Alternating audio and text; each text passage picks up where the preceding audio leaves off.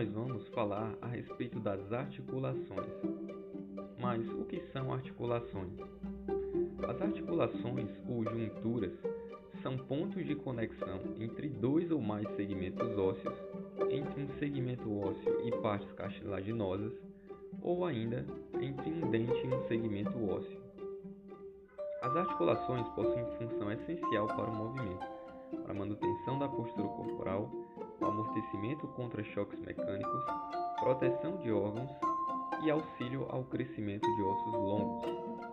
As articulações possuem diferentes critérios de classificação, baseados na duração das articulações do corpo, na maneira de fixação dos ossos, em sua estrutura, ou seja, com relação à natureza do tecido interposto e no tipo de movimento que permitem. Porém, os dois últimos esquemas de classificação se correlacionam. Quanto à duração, podem ser temporárias desaparecem ao longo do desenvolvimento ósseo e permanentes, permanecem durante toda a vida do indivíduo. Quanto à maneira de fixação, são contínuas, apresentam um aspecto de continuidade, aparentando formar uma peça única, e contíguas, são descontínuas, apresentam cavidades entre os segmentos ósseos. Quanto à estrutura e tipo de movimentos, podem ser fibrosas ou sinartroses. As sinartroses ou articulações fibrosas também são chamadas de articulações imóveis. As superfícies ósseas são unidas por tecido conjuntivo, onde não há cartilagem articular. Elas ainda subdividem-se em suturas, onde a linha articular é ocupada por tecido fibroso de natureza óssea. São articulações nas quais o tecido fibroso, que inicialmente unia o osso, gradualmente se ossifica. As juntas entre os ossos do crânio e alguns ossos da face são suturas. Elas ainda podem se subdividir em três tipos de acordo com o aspecto visual, que são sutura serrátil, aparentam um aspecto similar ao de dentes de serra, e é encontrada, por exemplo, entre os ossos frontais e parietais. Sutura escamosa, quando o osso que se articula apresenta a forma de escama, é encontrada entre o osso temporal e parietal. E sutura plana, apresenta uma superfície plana entre os segmentos ósseos. As sindesmoses são articulações onde as superfícies uma das outras e se unem por uma ampla formação de tecido conjuntivo, formando uma membrana. A membrana interóssea esticada entre os dois ossos do antebraço ou perna e os ligamentos amarelos esticados entre as lâminas das vértebras são sindesmoses. E as gonfoses, que são articulações fibrosas particularmente que unem um dente em uma cavidade dentária por tecido fibroso. As cartilaginhas ou anfiartroses possuem uma cartilagem ou uma fibrocartilagem interligando os segmentos ósseos e permitem uma pequena mobilidade. As cartilaginhas elas são divididas em sincondroses, possuem uma fina camada e são, em sua maioria, articulações temporárias durante o crescimento. Os ossos do tipo sincondrose estão unidos por uma cartilagem hialina e sínteses, onde as superfícies ósseas são unidas por uma estrutura mista fibrosa e fibrocartilaginosa reforçada por ligamentos periféricos. As articulações entre os corpos vertebrais, o disco intervertebral e a sínfise pública são sínteses. A mobilidade dessas articulações é reduzida. E por fim, nós temos o grupo do, das articulações sinoviais, ou chamadas de diartroses. Articulações sinoviais são móveis e frequentemente consideradas as principais articulações funcionais do corpo. A presença de uma cavidade articular é o que a caracteriza. Essa cavidade é circundada por uma cápsula articular, o que é um tecido conjuntivo fibroso, preso a cada osso que participa da articulação, um pouco além da sua superfície articular.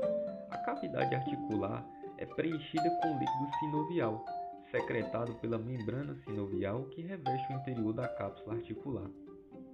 A cartilagem hialina forma a cartilagem articular, cobrindo toda a superfície da articulação de cada osso. Outro grupo de elementos presentes são os ligamentos, que são fibras colágenas que têm por função interligar duas regiões ósseas e manter sua estabilidade. Além do mais, algumas articulações sinoviais apresentam outros elementos especializados: os discos articulares, os meniscos e a orla ou lábio. Os discos articulares são elementos fibrocartilaginosos que se encontram entre superfícies articulares, adaptando-se devido à sua maleabilidade e auxiliando seu encaixe.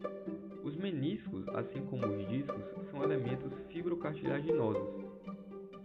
Eles se encontram entre as superfícies ósseas dos joelhos e auxiliam na redução de impactos nesta região. A orla ou lábio circunda uma cavidade articular, deixando-a maior e mais profunda para receber outra superfície articular. O objetivo principal da articulação sinovial é evitar o atrito entre os ossos articulados da cavidade articular.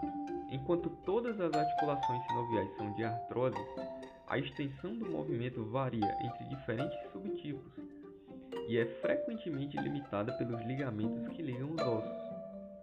Acerca dos critérios de classificação, tem-se quanto ao número de superfícies articulares, podendo ser simples apresentando dois segmentos ósseos, composta, apresentando mais de dois segmentos ósseos, complexas, apresentando as três articulações especializadas, o disco, menisco e orla.